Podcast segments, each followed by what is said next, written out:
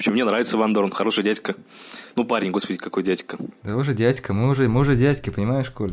Все. Ну, в принципе, мы уже дядьки, да. Чего уж, Мол, чего молодость тут. прошла, да.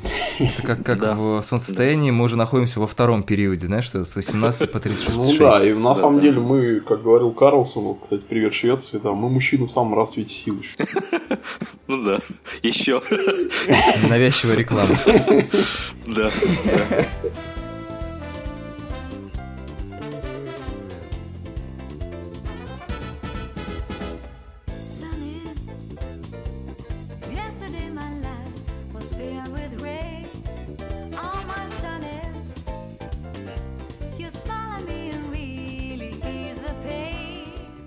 Всем привет, это подкаст Манда и Карма. Возможно, прямо сейчас вы увидите где-нибудь на горизонте яркое, белоснежное или желтое солнце. И этот каламбур мне нужен был для того, чтобы указать на тему нашего сегодняшнего обсуждения. Это фильм «Солнцестояние» Ари Астера, а, многообещающего режиссера, которого многие связывают с жанром хоррора, и он, наверное, вам известен по фильму «Реинкарнация». Это его дебют, который вышел в прошлом году. Разбираться с э, руническим письмом, э, удивительными традициями шведской глубинки и глубинами человеческого переживания сегодня будут Коля Карнацкий, кинообозреватель «Известий», Всем привет. Дима Соколов, кинообозреватель «Disgusting Man» и «Русароса». Слава Гегелю.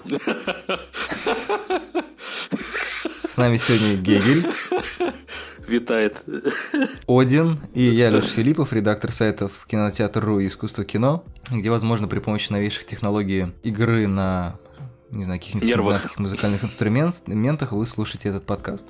Ну, я напоминаю дежурно о том, что у нас тут есть такая дикая архаичная традиция спойлерить фильм, который мы обсуждаем, потому что мы пытаемся разобраться в содержательных сторонах фильма, и без спойлеров довольно глупо это делать. К Поэтому, если сожалению. вы боитесь, то как бы отложите пока что этот подкаст, посмотрите фильм. Я, кстати, его смотрел два раза. Почему-то людей очень впечатляет эта информация. Но, правда, я его смотрел два раза за неделю. В принципе, мне это не свойственно. Не оправдывайся. мне, просто, мне просто очень неловко, да, что я мог посмотреть два разных фильма, а посмотрел два одинаковых. Это преступление перед твоими читателями.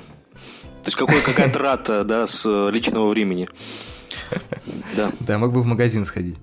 Ну, в общем, и вторая традиция – это то, что мы все равно, как вот этот парадокс, который, на котором базируется подкаст, потому что, несмотря на то, что мы как бы отваживаем от прослушивания людей, которые фильм не смотрели, все равно мы пересказываем на всякий случай сюжет, если вдруг есть такие смелые люди, как мы, которые готовы узнавать что-то про фильм еще не глядя. Коля, можете попросить очень сжато описать, с чего же начинается фильм, чтобы мы были с читателями как бы на, на каком-то вот одном Без уровне? проблем, абсолютно. Если совсем в двух словах, это для, ну, для тех, кто видел реинкарнацию, примерно понимает, что это хоррор такой, который сильно завязан на драму отношений.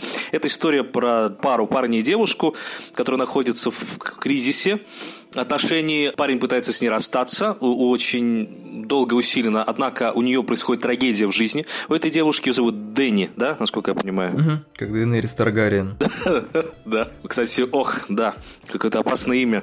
Вот, а, ее зовут Дэнни, его зовут Кристиан, прекрасные американские имена, они американцы, живут в Нью-Йорке.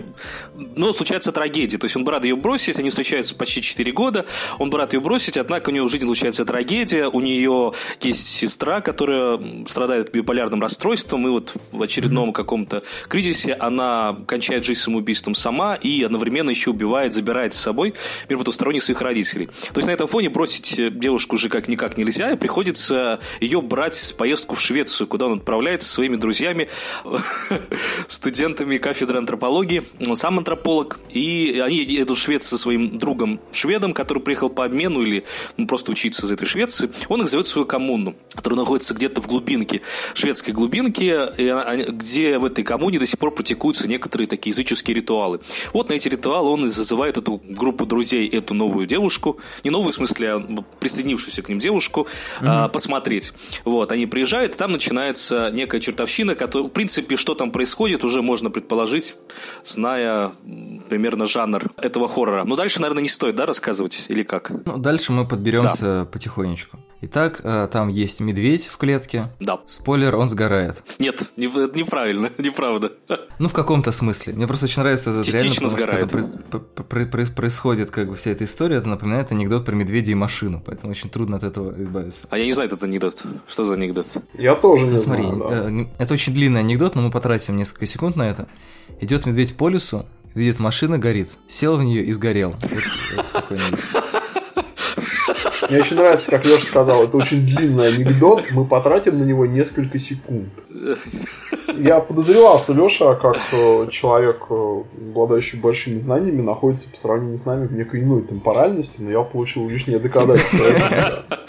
Коля очень, мне кажется, ну, как бы обозначил два ключевых, наверное, пласта этого фильма. Это психологические отношения между Дэнни и Кристианом, и, соответственно, некоторая бездна, которая открывается им при контакте с э, ну, вот этой коммуной, да, и с ее каким-то верованием. Я не знаю, будем ли мы подробно как-то говорить про психологизм этой картины? Или Ну, придется. перейдем к ритуалам? Ну, я могу небольшой спич сделать, который, мне, ка- как мне кажется, сложно немножко отделить одно от другого. Там на- на- Ну я да. могу, да, я буквально пару минут, просто надо меня будет потерпеть. Я к тому, что фильм даже начинается с того, что там первые кадры, это вот эта прекрасная идиллическая природа, какие-то песнопения вот эти языческие, ну, шведская природа, которые резко прерываются видами противного, темного, погрязшего в проблемах города, там эти резкий звук этого телефона, который вот резко сменяет вот эти песнопения и так далее. Нам сразу заявляют, что это история про противопоставление вот этого прекрасной языческой естественности и вот этого фрус- фрустрированной, ис- искусственной, отвратительной для человеческого существования жизни урбанистической цивилизации. Вот. И в этом смысле, конечно, солнцестояние дьявольски похож на вербучный фильм вот этой самой секты, вот этой коммуны. Режиссер, ну, явно с большой симпатией относится ой, к людям, которые в этой коммуне живут. Вообще, в принципе, этот фильм не сообщая... Вообще, мне кажется, он конгениален вот тому, как сама, сама вот эта группа коммуна себя представляет этим прибывшим американцам и британцам. Там есть два британца. А Как они представляют свои верования, и как вот этот фильм представляет эти ритуалы нам.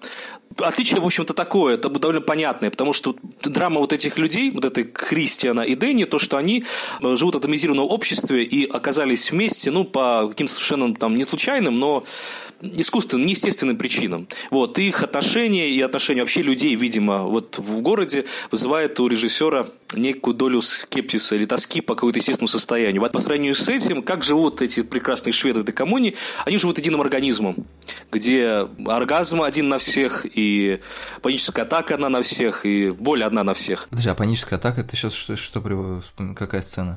Ну, помните, там, где девушка а, Дени, когда она видит вот ритуал, в котором участвует ее молодой человек, ближе к концу, у нее начинается очередная паническая атака, ее начинает трясти, и вот эти А, девушки понял, ее уводят, понял, и они да, вместе да. начинают Я кричать. просто не воспринял как паническую атаку, я думал, что это просто как вот эта мо- мощная, мощная боль, которую она выкрикивает. Ну что, она, Ну, она, можно тоже так разделяют сказать, да. О, боль одна на всех. Но там еще было, помните, когда сгорают эти два красавца уже в этом доме, и уже можно, наверное, спойлерить, вот, когда огонь к ним подбирается, они начинают кричать Придется. от боли, да, и кричать начинают все остальные снаружи. То есть это боль, а, то есть они разделяют эту боль самосожжения вместе с теми, кто находится внутри. И не случайно, что вот эти два красавца в итоге, они сами вызываются. То есть оба понимают, что профокапились, понимают свою вину. Вот я не думаю, что их заставляли. То есть они сами понимают, что не навредили организму и сами идут на заклание. Вот. Ну, про то, как они навредили, я не знаю, это уже совсем жесткие спойлеры. Надо говорить, не надо? Но мне просто интересно, что я- а- один это который орал из-за того, что персонаж Уилла Пол- Полтера описывал дерево предков. Версия такая, да. Во-первых, да, то есть он проявил агрессию, которая, мне кажется, видимо, табуирована а, в этой коммуне. Это раз. Во-вторых, для чего зазвали в том числе вот этих всех мальчиков прекрасных? Не только для того, чтобы их а, укокошить, а использовать как а, Источник э, генофонда, или как? Семена, Ну да, семени, да, совершенно верно, да. То есть я подозреваю, что этот герой Уилла Полт- Полтера, он умер, видимо, до исполнения своей прямой обязанности. Вот, но я подозреваю, что, не, видимо, этот же э, вот товарищ, он убил и чернокожего э, героя Джоша, если не ошибаюсь, да, в этой Да, Джоша, ко- ко- который нашел книгу с их... э, да, то есть он переоделся, взял, одел эту кожу, и, скорее всего, он и убивал.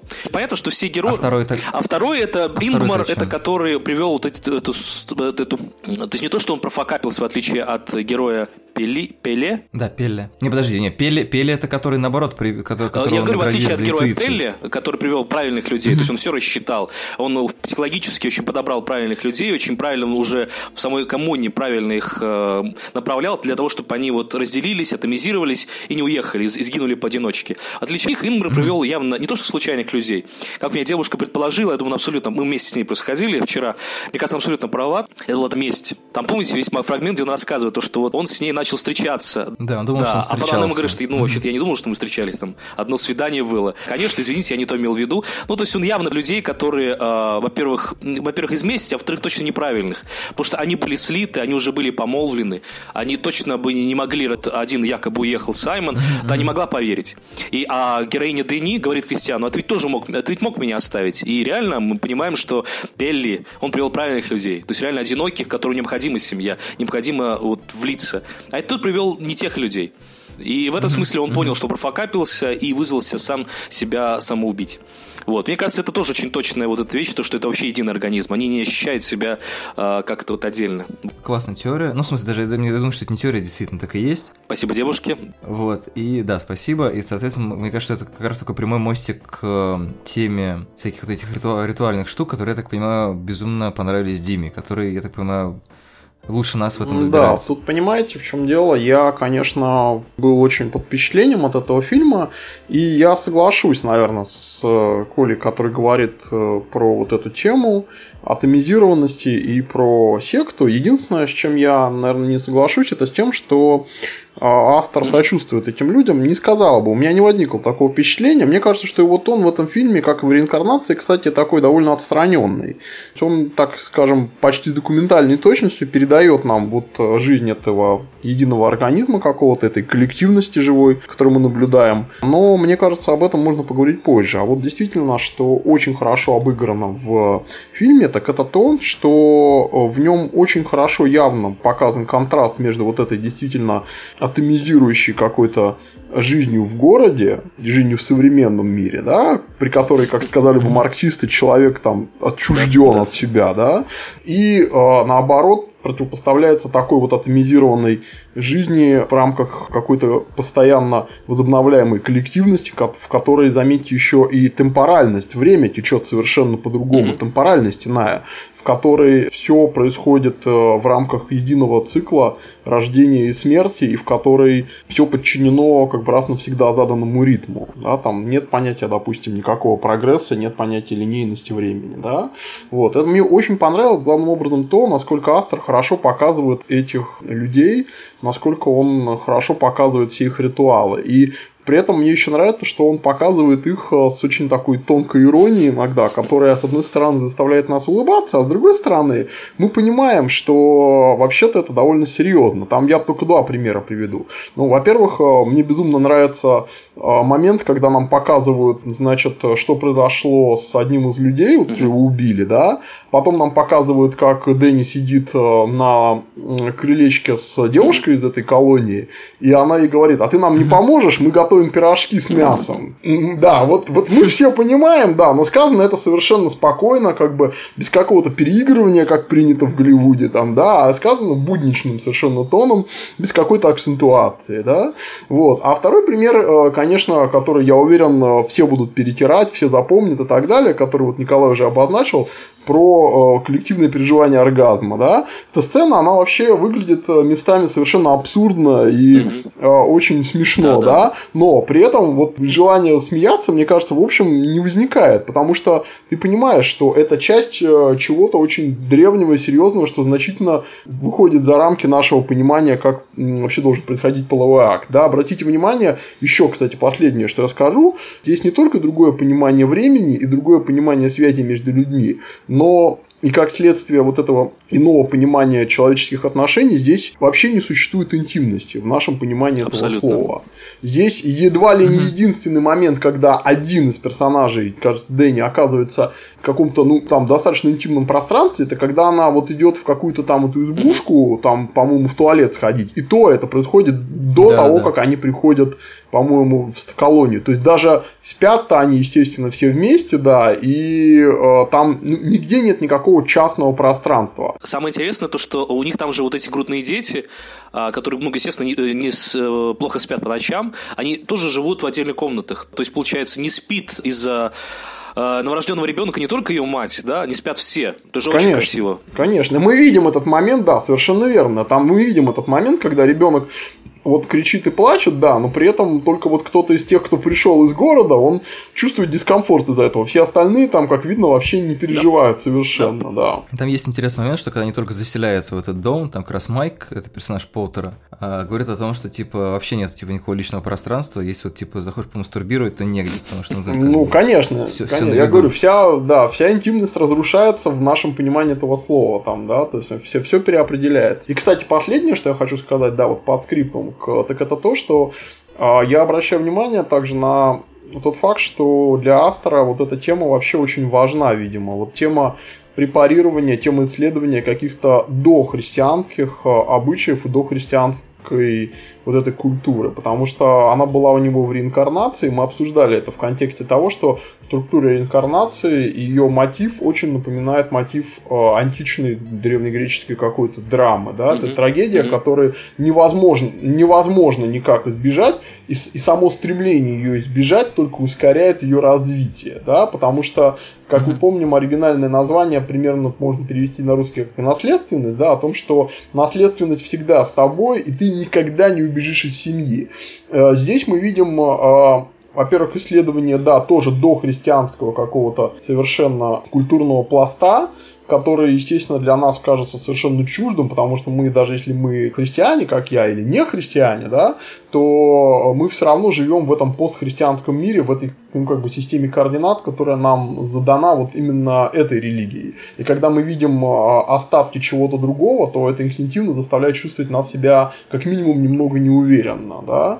Э, И он очень хорошо эту тему развивает здесь. Совершенно другой вопрос там, как он лично к этому относится, но видно, что он очень тщательно к ней подходит, он действительно очень э, внимательно анализирует э, вот мышление этих людей и показывает. И характерно, опять же, для солнцестояния то, что эта тема, хотя и перекликается с реинкарнацией, но взят, скажем, другой конец этого спектра, да, если в реинкарнации история о, о том, что от семьи никуда не уйдешь, семья это судьба, то в солнцестоянии скорее обратное, о том, что каждому нужна семья, что семья тебя всегда найдет, скорее вот об этом. Но при этом он все равно не говорит о том, что семья это хорошо. То есть есть вот это, то, что, то, что как бы внутри этой семьи ты становишься частью как бы механизма. А, вот, Да, и получается, что это, это такой немножко страх как бы современного человека, который очень хочет определять свои границы, ни от кого не зависеть, то есть как бы как раз не быть частью механизма, а тут как раз э, полная противоположность этому. А мне кажется, фильм как раз про это, про, про тоску, о том, что быть сопричастности, быть, как раз не думать про себя как что-то отдельное, а жить с кем-то внутри. Мне кажется, он все-таки такое подспудное, мне кажется, ощущение в людях Да, есть. да, кстати, вот да. это как, как раз э, он не, не то, что пугает, а, мне кажется, возможно, наоборот, показывая какое-то гипертрофированное, но при этом а, апеллирует к этой тоске. Единственное, я только хотел сказать, что я читал в интервью, не знаю, насколько это правда, но он божится, что так просто получилось, что у него два фильма подряд про какие-то э, языческие культы. То есть у него там типа 10 сценариев в той или иной степени там в работе, или там уже, ну, какие-то экранизированные как короткометражки. Вот, и они все на различные совершенно темы. Ну, вот так получилось, что подряд два первых фильма сняты на одну тему. Не знаю, возможно, Просто какие сатана подтолкнул его за руку, поэтому он снял два таких фильма. Да, да, Слушай, да, на самом деле, это, да, э, немножко говорить про тоску, про механи, по, по, по, по, по, по, по, по, пам, по механизму. Я в какой-то момент, когда думал про фильм, уже начал что- что-то писал, я вдруг понял, что на самом деле довольно забавная штука, что там есть элемент паранойи, да, как бы паранойя сейчас, в 2019 году, очень сильно завязана с таким вот, ну, как бы обычно с размышлением про то, почему сейчас э, больше каких-то консервативных идей, и, соответственно, в, в американском контексте паранойя так или иначе связана с именем Трампа. Там нету, мне кажется, прямого указания на какие-то политические вещи, но, хотя там есть, э, если вы обратили внимание, когда они сидят в квартире у Кристиана и, значит, ну, видимо, курят траву, там на столе лежит книга, что типа Secret Nazi Languages, la- Language of, короче, типа рунического письма, то есть типа какой-то секрет, секрет, Мгм. секрет, ну как бы есть, я прочитал, что есть теории про то, что на самом деле все это является каким-то шифром, ну в смысле, то, что называется футарк, по-моему. Вот, Да, то, что да, это типа да. как- как- какой-то шифр. такое, Меня просто да. на самом деле, естественно, привлекло слово нация. Я думал, что там будет какая-нибудь прикольная теория на эту тему. А, но, судя по всему, это не в том смысле, в котором мы привыкли. А, нет, если про теории, это немножко опять про языческое. Мне просто вот Оля провела тоже исследование. Там просто очень много картинок. Ну, там, как всегда, у Астера, ну, как всегда, в двух фильмах есть пророческие да, да. детали. Вот. И в, в в солнцестоянии очень много вот этих картинок, которые, ну, в принципе, буквально намекают, что будет дальше. Там вот есть а, одна, буквально вот сразу после а, а, смерти родителей, когда вот он вынужден прийти к ней, вот Кристиан Они прийти к на Дэнни. диване, там как раз есть картина с солнцестоянием, и И, и картинка э, девушка, которая касается медведя за нос, как-то так. Оля нашла эту картинку и нашла автора. И, в общем, суть такая, то, что это реальная сказка. Художника зовут Йон Бауэр. Это вот иллюстрации к сказке, реальной сказке, которую написала шведская писательница по мотивам легенд.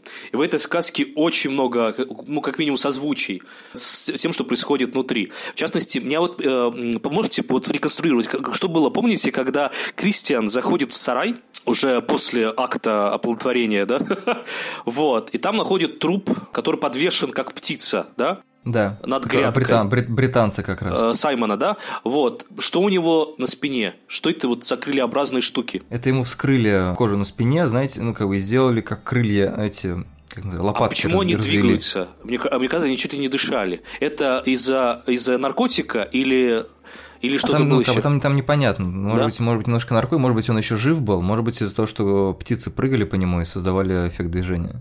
Окей. Мне просто что-то другое, кое-что другое привиделось, но я не могу сформулировать. Пока мы далеко не ушли, просто хотел закончить мысль. Или ты, или ты про сказку расскажешь все-таки? Ну, просто про сказки там очень много есть. Там, например, есть такая а, штука, где она иронизирует. Девочка просто сбежала в лес, и там постепенно она раздевается, там встречаясь с разными людьми, меняя одежду, ну, как бы о- освобождаясь от цивилизации постепенно. Вот. Э, Как, в общем, главная героиня здесь. Она постепенно, помните, Да-да-да. прорастает цветами вот этим всем. Приходит в естественное состояние. Так вот, там еще есть момент, где она путает орла с курицей. Я, та- я такую курицу не видела. А он говорит, а я там орел, сама ты дура, какая курица. Вот честно, мне привидело, что это какие-то куриные э, вот какие-то тушки.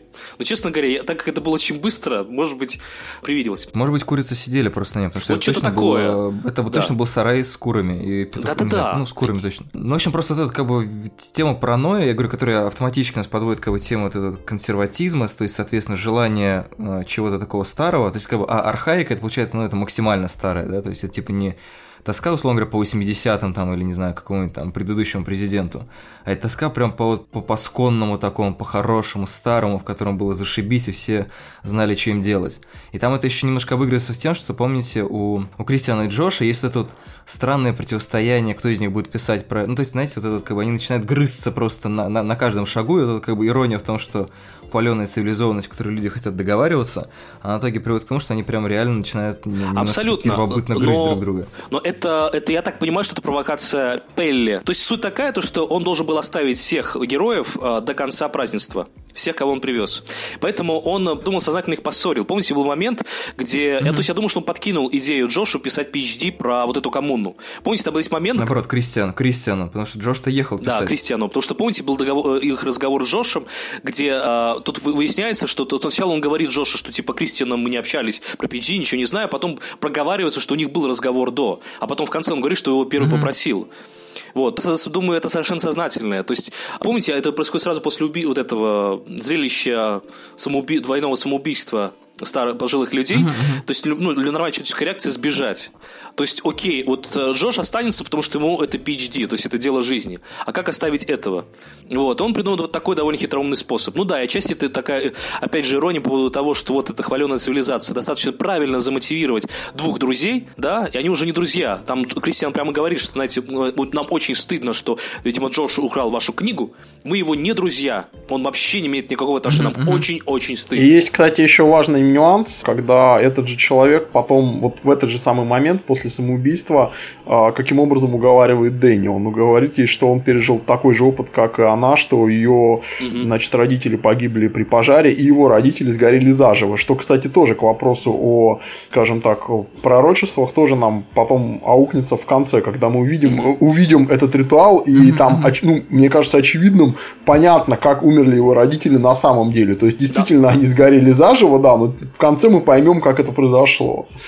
И мне очень нравится Красиво. вот э, по поводу консерватизма здесь есть нюанс такой, который Леша подметил, но мне кажется, он дает ему немножко другую интерпретацию, которая все-таки чуть-чуть притянута за уши. Да? Мне кажется, что автор здесь не, он немножко э, по-другому оформляет э, вот это м, свою как бы иронию, которая в него там вложена в этот фильм. А он не дает в этом фильме каких-то ну, прямых политических комментариев, да, но зато он, он дает другой конечно. комментарий, с которым, он- которым он хорошо работает. Это комментарий, который, не хочу сказать, высмеивает, это слишком грубое слово в данном контексте, но это скорее он иронизирует над очень популярной сейчас темой здорового образа жизни, возвращения к природе, а, значит, и жить жизнью в гармонии с природой. Мне кажется, это очень такая тонкая его ирония. Он нам, по сути, всем фильмам 20 на часа хочет сказать, хотите жить в гармонии с природой, вот это жить в гармонии с природой. Вот это настоящая жизнь в гармонии с природой. И я, кстати, с ним совершенно согласен, потому что подлинная жизнь в гармонии с природой, настолько, насколько она вообще возможна в 2019 году, должна выглядеть вот, ну, например, так. Это один из ее вариантов. А когда мы там два раза в неделю ходим в спортзал или бегаем, или гуляем в лесу, даже по 8 часов, допустим, это не гармония с природой. Вся наша природа, в рамках которой мы существуем, в мегаполисе или даже в деревне, это одомашненная, покоренная, подчиненная нам природа, поэтому она не вызывает у нас никакого конфликта, беспокойства и тревоги. А вот как раз там, где мы находимся не просто в природе, а в природе, которая окружает нас и которая вообще-то все равно, что с нами будет, вот тогда мы начинаем чувствовать себя намного более нервно.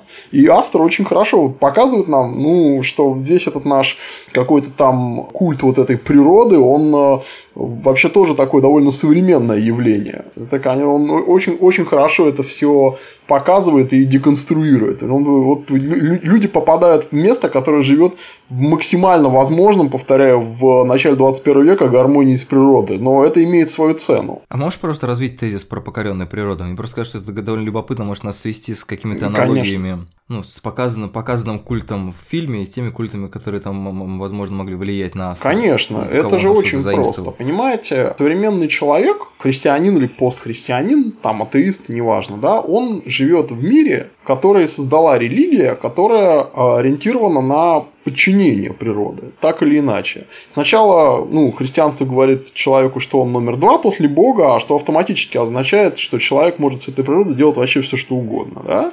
Второе, э, когда христианство теряет свое значение, появляется ну, культ разума, там, эпоха просвещения и так далее, да, и мы приходим к техническому покорению мира. Я как бы хотел бы напомнить всем людям, что вот этот вот все, вот эта вся экология и давайте сбережем природу, это все возникло очень-очень-очень поздно, буквально по историческим меркам 5 минут назад. Даже еще в 50-е годы люди спокойно взрывали атомные бомбы и думали, что ну вот, ну и хорошо, и нормально, и что, будет у нас там атомные космические корабли, атомные холодильники и прочее, прочее. То есть этот весь э, культ э, как бы экологического мышления, он возник сравнительно поздно, повторяю, очень-очень-очень недавно. И я не говорю о том, что он плох как таковой. Нет, я целиком полностью за то, чтобы, например, э, там не выбрасывать пластик в океан, сортировать мусор и так далее. Все это нормально. Но просто характерно, что для современного человека это становится, не хочу сказать, заменой религии, но становится чем-то самодавляющим. Да? И вот автор высмеивает именно эту тему. Да? Он показывает нам, что для ну, древнего человека, например, жить в гармонии с природой это нечто совершенно иное, чем для современного человека. Современный человек никогда не сможет жить в той же степени гармонии с природой, с которой жили люди 500 или там 700 или 1000 лет назад. Это просто невозможно. Это понимаете, как вот э, знаменитая фраза Гегеля, и точнее Кожева, да, о том, что человек это животное, которое знает о том, что оно животное, и поэтому животным уже никогда не будет. То есть вот как бы сам факт того, что ты имеешь такой опыт покорения природы, он никогда не сможет вернуть тебя в эту исходную точку. Да? Поэтому как бы Астер нам показывает, что все это вот э, стремление к защите природы, там, да, нам вот это какому-то там же желанию вот э, жить с ней, с ней в гармонии, оно, в общем, если не иллюзорно, то, по крайней мере, оно имеет, ну, скажем, как я уже говорил, такую цену, которую современный человек платить не хочет. Мы это очень четко видим в сцене, когда убивают э, себя вот эти да, члены секты, да, мы видим, что эти люди, это как раз э, в этом смысле слова вызывают уважение, потому что они абсолютно последовательны от начала до конца, они готовы полностью слиться с природой, если это нужно, даже в таких формах. Все имеет свою цену, современный человек не будет такой цены платить. Слушай, а у меня такой вопрос. А нет ли у этой сцены все-таки нет ли все-таки у этой сцены э, такого подтекста, все-таки они как бы, ока- будучи объятыми огнем, они все-таки поняли, что это как бы не не совсем их? А, Я не уверен, потому что я говорил сейчас даже не об этой сцене, а о более ранней, о сцене, когда двое пожилых Старичков. людей умирают. Да, вот, вот они когда умирают, например, да. Например. Кстати, а- обратите внимание, что в современном мире идут очень серьезные дебаты об эвтаназии. Мы можем связать вот эту сцену с проблемой эвтаназии, потому что, понимаете, здесь сразу стал- сталкивается очень много проблем. Да? С одной стороны, наши как бы, остатки христианской теологии говорят нам, что человек не может решать такие вопросы. С другой стороны, даже э, ну, как бы культ индивидуальности и человеческой жизни, даже там такой же светский, он тоже говорит нам, что вообще-то жизнь имеет ценность, и ценность каждого человека абсолютно. Поэтому, опять-таки, это ну, лучше не забирать свою жизнь у себя самого, да не решать ее. Понимаете, этому противостоит ну, немножко другой подход, более, скажем так, утилитарный, который звучит примерно следующим образом. Жизнь имеет ценность только до тех пор, пока она там, ну, хороша, пока ты можешь что-то делать. Как только ты теряешь вот эту наполненность своей жизни какими-то событиями, как- какими-то удовольствиями и так далее, в принципе, ты можешь себя и лишить без проблем. Но это такая очень современная трактовка. А для жителей вот этой коммуны, как я думаю, и для многих, скажем, досовременных, как бы pre-modern вот, людей, жизнь имеет смысл, пока она вот существует в этой какой-то коллективности. Да? Я напомню вам, что одно из самых страшных наказаний э, в Древней Греции, которое популярном воображении связано с индивидуализмом, культом свободы, личности и так далее, было изгнание из полиса, то есть астракизм, да, даже, подчеркну, даже в таких вот э, со- сообществах, которые мы считаем, ну, просто цитаделью либерализма. Это на самом деле не вполне корректно, даже не потому, что там были рабы, а потому что люди, которые думают про Древнюю Грецию, забывают о том, что там, например, да как бы, извините меня, Сократа, например, казнили за то, что он э, подрывал... Просто- сам. Да, да, подрывал, он сам это, нет, его казнили, потому что Ну, ему заставили, приказали, ну, заставили, заставили. да, его, это фактически была казнь. Он, он мог бежать, как вы помните, но он же отказался. Да. Вот, это было, это по сути то же самое. Сократ в этом смысле человек, который вывел нас к, сов- к современности, потому что э, его казнили, по сути, за то, что он пытался, ну, вольно или невольно, но разрушить вот это пространство, где возможна какая-то дискуссия, но только в рамках мифа. Как бы он пытался задавать очень неудобные вопросы, что, конечно, людям не понравилось. И здесь, в солнцестоянии, мы видим чуть более мягкую схему, где люди, конечно, могут уходить из этой общины, но заметьте, что они всегда к ней возвращаются. Да, и более того, они готовы там жертвовать другими людьми, которые про нее даже вообще не знают ради этой общины. То есть, ну, повторяю, это очень высокая цена, которую человек современный платить не будет. Мне кажется, они несознательно были, отправ- это были ловцы душ. Да, да, да, вот эти они не два. просто так ушли, они же, я так понял, что они... Мне кажется, это просто настолько там хорошо. Я, я говорю, мне- я, мне кажется, ну, как бы я буду отстаивать тезис, то, что это все-таки такая идиллия для... Понятно, что такая специфическая для современного человека, но все-таки идиллическое общество. Оттуда просто ну, не хочется уходить. Вот эта финальная улыбка страшна тем, что вот она-то как раз Пелле был прав во многим причинам, приведя этого человека. Действительно спасение. Отсюда просто так не уходит. Я совершенно согласен. Я совершенно согласен, но с, одной, с одним важным дополнением. Да. Если речь идет именно о Дэнни, потому что фильм центрирован на ней. Заметьте, Да. что этот человек, который потерял семью в самом начале, а в самом конце он ее обретает. Весь Мгм. фильм это история одного конкретного человека о том, как он теряет самый близкий коллектив, который есть у современного человека, а потом он его находит. Конечно, такой человек, как она, будет эту цену платить, и Ари автор нам очень подробно объясняет, почему. Что касается других людей, там как раз вопрос остается открытым, а скорее всего даже понятно, что многие не захотят. Как мы можем видеть, многие захотели уйти, да, но мы знаем, что с ними сделали за. Здесь так просто не уходит, конечно. Не уходит, да. Но здесь надо, насколько э, я понимаю, что он, вот эти люди приехали все не случайно, они все были порчены цивилизацией. Дэнни смогла освободиться, да, и переродиться, вот. А все остальные, ну, то есть они были э, греховны. То есть они все практически умирали, то есть умерли, э, как бы сказать, не, не заслуженно, то есть просто так, из-за того, что пытались уйти только британцы, Саймон и Конни. Все остальные, они умерли после нарушения табу. Да, да, совершенно Да, верно, то есть, да. э, и на- табу не нарушали по эгоистическим, вот абсолютно урбанистическим, то есть совершенно, то есть как бы они совершали поступки, понятные нашем обществе. То есть там, не знаю, вот написание PhD во имя амбиции превыше всего остального, да, это понятная mm позиция в нашем мире, да, а для них это непонятно. То есть в этом смысле, что очень красиво. Почему говорю то, что мне кажется, фильм очень гениален тому, что как они себя ведут. Они, конечно, утаивают информацию, они не говорят, что вот вы умрете, если там что-то сделаете, но при этом они сами ничего не делают, они не запирают, они э, никого не только вот до самого последнего момента, да, и обездвиживают Кристиана, да, в отличие от многих эко-хорроров, там им просто не нужно, они просто настолько правильно просчитана психологическая игра, ну, в отношении вот этих четырех, да, американцев, что они сами наступают на грабли, сами приходят к тому пути, к которому должны пройти.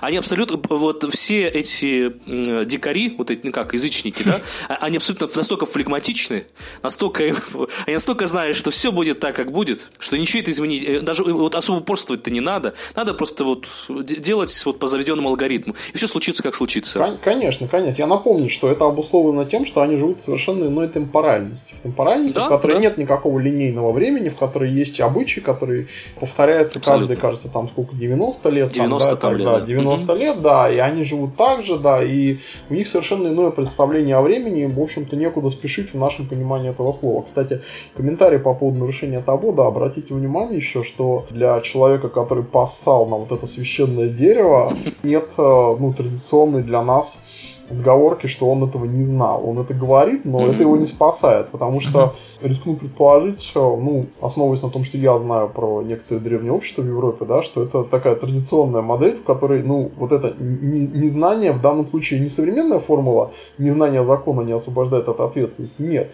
Там немножко другая формула. Там скорее такая формула, что если ты живешь в такой общине, то ты не можешь этого не знать. Как бы, да, они как бы не делают скидки для этого человека. По разным причинам, я не знаю по каким. Нам прямо это не говорится, да, может быть, потому что они изначально его рассматривают как греховного.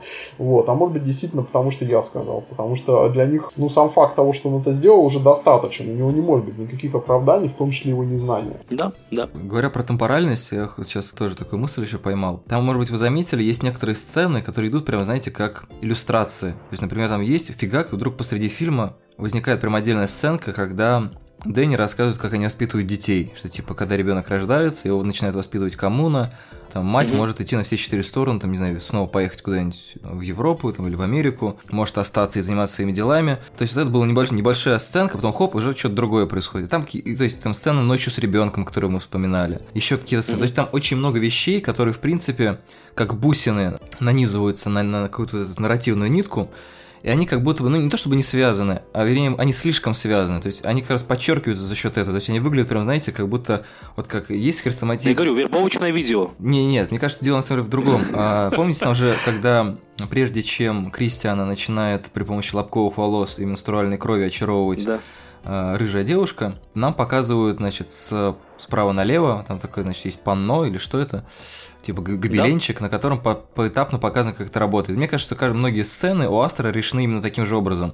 То есть они у него имеют Мгм. характер вот такого стрипа, условно говоря, я не знаю, как это правильно называется в категориях такой живописи, но как бы, ну в комиксах это обычно типа один, ну, один стрип, условно говоря.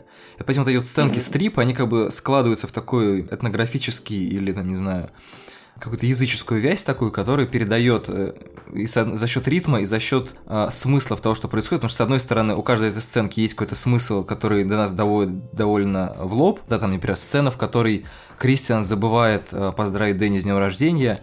Значит, вот этот сочувствие Пелли дарит ей портрет, говорит, давай это останется между нами. Потом он напоминает Кристиану о том, что тот облажался, тот пытается ей подарить, значит, какой-то там, значит, сухарь с свечой. И там мы видим, что он не может зажечь, Ничего. зажечь свечу, и как бы таким образом мы понимаем, что он не может зажечь их отношения. Когда все-таки вроде как у него получается, она так тут же гасит. Ну, то есть это такая еще классная, мне кажется, среж- срежиссированная сцена. Ну, это еще работает на то, что э, явно в этот момент, просто если бы Дэнни была бы в плохом... Ну, как бы, если бы они поссорились, она могла бы уехать. А ему нужно, чтобы она осталась. Это еще у него был такой принцип э, сохранить, сохранить их отношениях еще на несколько дней. Поэтому он, собственно, сообщает. Может быть. Ну, короче, просто это вот это разбитие на главки такие, это, с одной стороны, нам, ну, как бы нам дает очевидные какие-то смысловые акценты, с другой стороны, важны не только они. Это точно так же, как на, эти, на этом гобелене. В принципе, да, там каждая отдельная картинка, она понятна. Но там на самом деле есть еще какие-то другие детали, которые на что-то другое указывают. То есть там, условно говоря, почему там вот этот влюбленный парень оказывается прожё- пронзен двумя стрелами, и там еще какие-то какие нюансы, которые складываются в какую-то более глобальную картину. То есть мы, м- можно смотреть как такое то, что Астер довольно прямолинейный режиссер, да, и он постоянно подчеркивает те, соответственно, темы, которые ему важны, да, то есть он на стриме ведет к тому, что Дэнни принимает в эту семью. А с другой стороны, на самом деле, это он так работает с ритмом, да, то есть он показывает, с одной стороны, то, что Дима называет иной темпоральностью, то, что мы по другой причине Мгм. можем назвать как... Ну, это жизненный темп другого психологического состояния. Очевидно, что она очень, очень в стрессе, она там вначале пьет еще таблетки снотворное, и, соответственно, у нее немножко Мгм. измененное состояние сознания, учитывая, как они еще долбили там все, что попадется под руку в этой Швеции несчастной, все, все пили, курили и так далее. Это тоже как бы изменяет темп их восприятия, и, да, и делает какие-то другие акценты.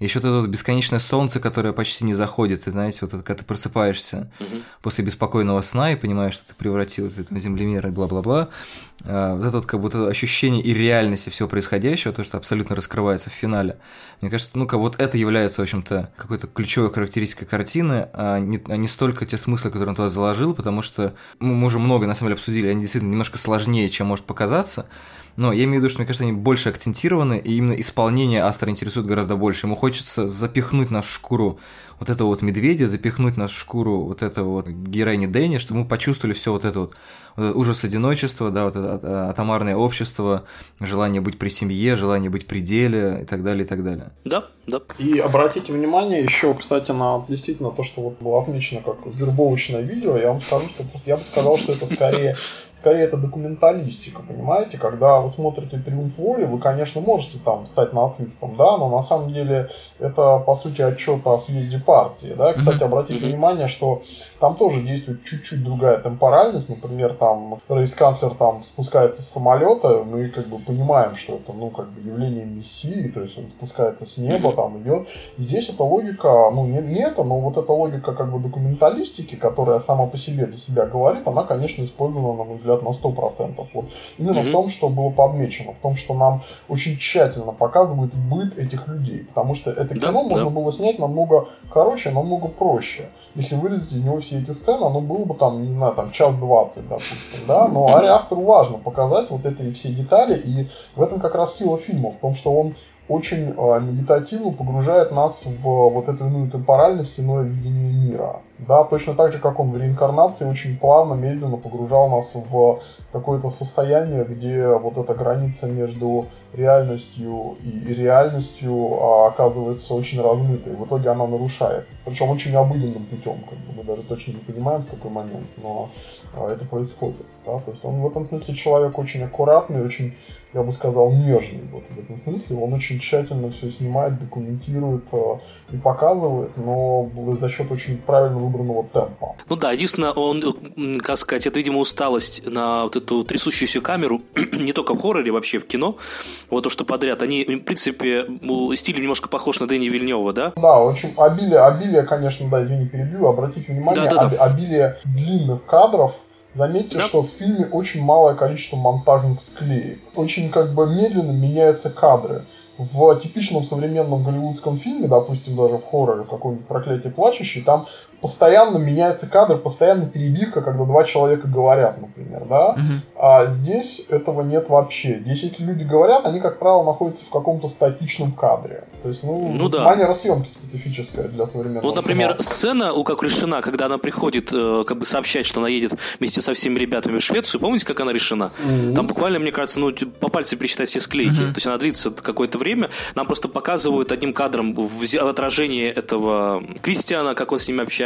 Да, да, да, да. Да, ну и так далее. Там можно разбирать эту сцену, она не, не принципиально важна, но там красиво. И то, как постепенно все парни уходят, а ост- где остается этот швед, который начинает капать ей, ну не капать, а присел на уши и так далее. Тоже буквально по пальцам все, все склейки. И Да. очень решена психологически очень точно. То есть там показано, что и пар- парням, в общем-то, она уже вот, вот, вот здесь уже сидит. И швед насколько такой, вот единственный, кто проявил, как сказать, чуткость вот в этой компании к ней и так далее. Вот, в этом смысле, да. Э, Единственное, вот мне кажется, все-таки все-таки... Единственное, надо посмотреть, у него там есть еще третий какой-то проект сейчас в разработке, то есть он еще не снимает, а скоро будет снимать. Мне интересно, как он там будет решать. Просто здесь, в принципе, вот это э, очень медленная, да, очень, э, очень любопытная работа с музыкой, да, опять же, с Вильневым, который похоже, такая немножко Кубрик, немножко Финчер, наверняка там еще какие-то можно референсы найти. Вот. Ну, то есть, где нет вот выпрыгивающих, да, или там резких вот каких-то склеек, но при этом там ужас от того, что тебе э, резко э, врывается музыка в статичный кадр, например, да, и вот постепенно он тебя э, передает то ощущение, которое находится герой. Мне просто интересно, как он будет решать это в другом каком-то жанре. Ну, там, у него там мелодрама какая-то есть и, и комедия. Вот. Интересно, как он э, будет, сохранится ли вот это, этот ритм и так далее. Ну, слушай, я думаю, что просто обсудим, когда будет следующий фильм, часто что гадать. Ну да, да. Просто сейчас, мне кажется, и пару раз был немножко, ну, как бы не то, что навязчиво, то есть, мне кажется, чуть-чуть, не- мне, мне лично не хватило какого-то немножко э, именно интриги где-то, может быть, но это я, опять же, вот это аргумент того, что мне не хватило бы, да, мне как бы, я рад, что вот надо радоваться тому, что есть. Вот, например, а, а, помните, когда была сцена, где они попадают, якобы, вот, ну, показывают нам явно, что это какой-то совершенно другой мир, что сейчас только что, вот сейчас все будет перевернется с ног на голову, да, когда они едут на машине, и камера резко, да, а, меня, там, меняется, и снимает теперь уже не, не как бы сверху вниз их, да. То есть это уже было много раз. Я думал, ну что, опять что ли? Ну, как бы, ну сколько можно? А потом она резко дребезжит, да, и э, как бы снова возвращается. А, да, и она долго едет сначала. То есть она их снимает очень долго снизу, снимает природу снизу, то есть вверх ногами, Да, да. да. А потом начинает оборачиваться. То есть он, продлив, это, в общем-то, расхожий прием, ну, как бы его обыграл. Но, в общем, периодически в реинкарнации там немножко все середочки, вот не то, чтобы я поджал, но мне кажется, там можно было чуть-чуть как бы убрать некоторые детальки, может быть.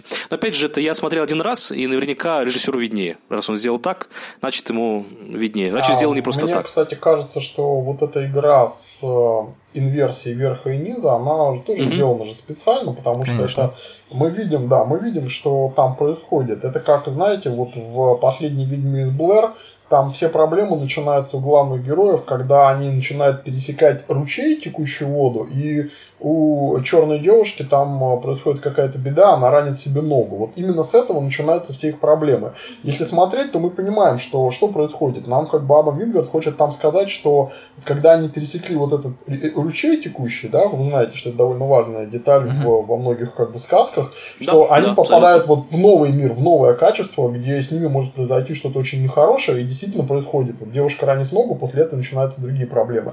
Здесь то же самое. Они едут туда, где все как бы инвертировано, где все перевернуто с ног на голову. Мгм. Да, и потом, Абсолютно, потом да, эта да. ситуация возвращается в норму. Да? То есть там, возможно, я плохо помню, возможно, даже стоит даже проследить, как именно они там переворачивают кадр потом, да, может быть, там переворачивается то, что наверху, становится внизу, допустим, да, то есть, ну, там ви- видно, что, да, очень много таких мелких деталей в фильме.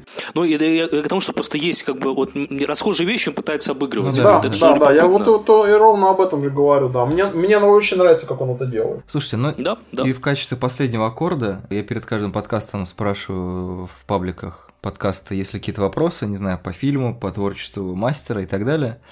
Так как мы, как всегда, записываемся в тот момент, когда еще большинство людей не решило бежать на первый сеанс, и поэтому еще не видели фильм. Э, Поэтому есть вопрос по реинкарнации. Да, давайте коротенько попробуем про него подумать. Почему в фильме, который, в общем-то, в большей степени является драматическим, в конце все-таки появляется вот король ада Пейман? Да, зачем вообще, в принципе, вот это Мгм. вот как бы происходит внедрение э, демонического в драматическое. Я не помню, обсуждали мы это на подкасте про реинкарнацию. Для меня, ну, как бы для меня, например, действительно это немножко ломает как бы всю вот эту игру. А, у меня есть версия, могу, могу рассказать. Да. Я, мне, тоже, мне тоже, как сказать, то, что ломает игру, мне показалось, что это просто насколько точно местами, вот до этого было как-то все показано, ну, не полунамеками, конечно, но а, просто вот когда тебе в лоб показывают то, что о том, о, то, о чем ты уже догадался, в общем-то, да, это немножко как бы сбавляет. Мне вот, например, э, мне нравится фильм «Хранители» э, Снайдера, который хороший. Ну, на- ну, как бы, я просто не читал оригинал, наверняка оригинал еще лучше, но как комикс, мне кажется, любопытный. Вот. Но при этом, вот ты уже на- по, по- каким-то намекам понял, в чем прикол, а потом раз тебе один из героев прям вот все разжевывает в лицо. Там было неоднократно. Это, конечно, бесит в многих американских там фильмах и так далее. Но я могу понять, ну, в принципе, я могу понять, почему это появилось. Потому что это фильм хоррор. То есть э, это понятно, что, в общем, люди приходят за хоррором, за жанровыми конвенциями. То есть э, А- Астер, умудряясь снимать, в общем-то, драму, то есть любой фильм, оба фильма у него это драма. В первую очередь, драма человеческих отношений. Вот. Но совсем уж не использовать какие-то жанры, не, не внедрять жанровые конвенции. То есть ну, совсем уж обманывать ожидания зрителей он не хочет. Поэтому даже в, здесь, например, вот эта сцена, где, помните, где уже в, в солнцестоянии, где торчит, где торчит нога из грядки э, чернокожей, где нам показывают, что этот человек умер. То есть вот эта сцена, сцена, мне кажется, немножко лишняя, потому что, понятно, уже скрываться нечего, все два героя осталось, оба обдолбаны, да, то есть уже как бы можно не скрывать ничего, но зачем? Мы же знаем, что он, они сделали из него ту- ту- тушку, да, А мне кажется, что это была на самом деле нога девушки, потому что она пыталась сбежать. Там ведь все в итоге были наказаны А, ну, в, соответствии, а, в в соответствии тому, как бы как они себя вели. О- окей, если так, прекрасно. Вот, и здесь просто, о, здесь люди пришли за хоррором про, про секты, про оккультизм, им нужно показать дьявола, потому что они пришли за дьяволом. Мне очень нравится этот ответ, он очень такой straightforward, и он мне симпатичен, да. То есть э, ответ можно свести к фразе, что как бы люди хотят увидеть э, дьявола там и демонов, они за это заплатили, как бы, да. Это очень, это очень американский подход. Мне он очень нравится, да. Но я отвечу чуть-чуть иначе. Я думаю, что ответ должен быть такой. Леша тут уже приготовился, да, вот Коля еще не знает, а я сейчас скажу, ну, мы как бы живем в постисторическое время, а тут основной режим, э, как бы в искусстве, режим иронии, да, потому что мы переосмысляем просто то, что уже было, мы уже все видели, мы все знаем, и человек, он постоянно, э, как бы, прокручивает перед своими глазами тонны, просто килотонны культурной продукции, составляя из нее какие-то новые комбинации из этих вот кусочков старого искусства, да, так и здесь. Э, Это ирония. Посмотрите, весь фильм, он очень тонко, значит, нам показывает э, вот это состояние одержимости, состояние неизбежности, да, и мы, конечно, Мгм. понимаем, что происходит что-то очень плохое, и даже догадываемся примерно что довольно быстро, да, но в самом конце, когда этот э, человек, вот этот парень там заходит вот в это помещение, и заметьте, как эта сцена разрешена. Она разрешена так, что нам показывают его лицо крупным планом, а весь э, как бы монолог происходит за кадром, да, и это выглядит по-своему э, очень смешно, потому что вот мы, видим только его лицо, как бы, да, нам просто так говорят такие действительно жанровые, такие типичные для жанра вещи, что, как бы, как я сказал своей жене после просмотра, да, вы- это же говорю, смотри, вы только что посмотрели фильм «Зигование сатане», да, вот, как бы, да, то есть, ну, это очень, это по-своему очень смешно, понимаете, точно так же, как это смешно, когда вот нам показывают эту сцену с пирожками с мясом, да, понимаете, А думаете, это будет все-таки человеческое мясо? Я все-таки надеюсь, что нет. Ну, там, мед- медведя-то они, по-моему, убили Ну, еще намного позже. Ну да, может, еще какие-то. Просто там их при нас жгли, то есть, э, ну да, ну, окей. Обратите внимание, что мы, вот совершенно верно, мы даже точно не знаем, но сама перебивка, автор знает, кто будет смотреть его фильм, да, он догадывается, что люди не идиоты, и, в общем, сопоставить Ну эти да. вещи, тут смешно вот это. Это как бы кино, это же про то, как показывают. И здесь то же самое. Нам эту сцену, про которую мы сейчас говорим в конце, с объяснением, можно показать миллионом способов. Как знаете, Раймон Кино, там, например, французский этот писатель, который вот как раз вдохновлялся семинаром вот про Гегеля, да, он же написал в свое время там, по-моему, 10-15 отрывков про то, как девушка едет э, в автобусе, да, и он просто зачем это написал? Для того, чтобы показать, что, ну, как бы одну и ту же ситуацию можно показать миллионом просто способов, даже в литературе, а в кино тем более. И здесь, э, ну, автор просто нам показывает вот тот, тот способ, с помощью которого он показывает нам эту жанровую конвенцию, уже предопределяет иронию. Да, поэтому это, это, мне кажется, скорее больше ирония. Он даже здесь, даже когда он, речь идет о жанровых конве- конвенциях, как совершенно правильно заметил Коля, да, автор, он, ну, как бы не, не может вот совсем без, а, что называется, кум гратио салис, да, то есть без щепотки соли он не может никак просто, да, ему нужно обязательно что-то такое показать.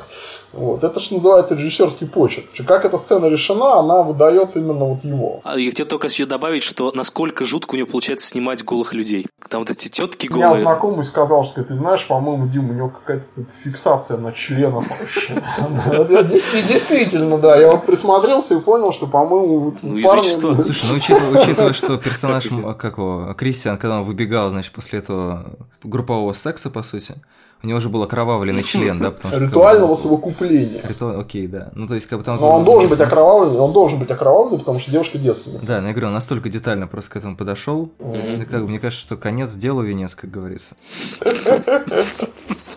Вот. Ужас. Всем спасибо. Двусмысленная фраза, да, да, сделали, Да. конечно. Сколь. За здравие. До свидания. Все. А, да, всем пока-пока, спасибо.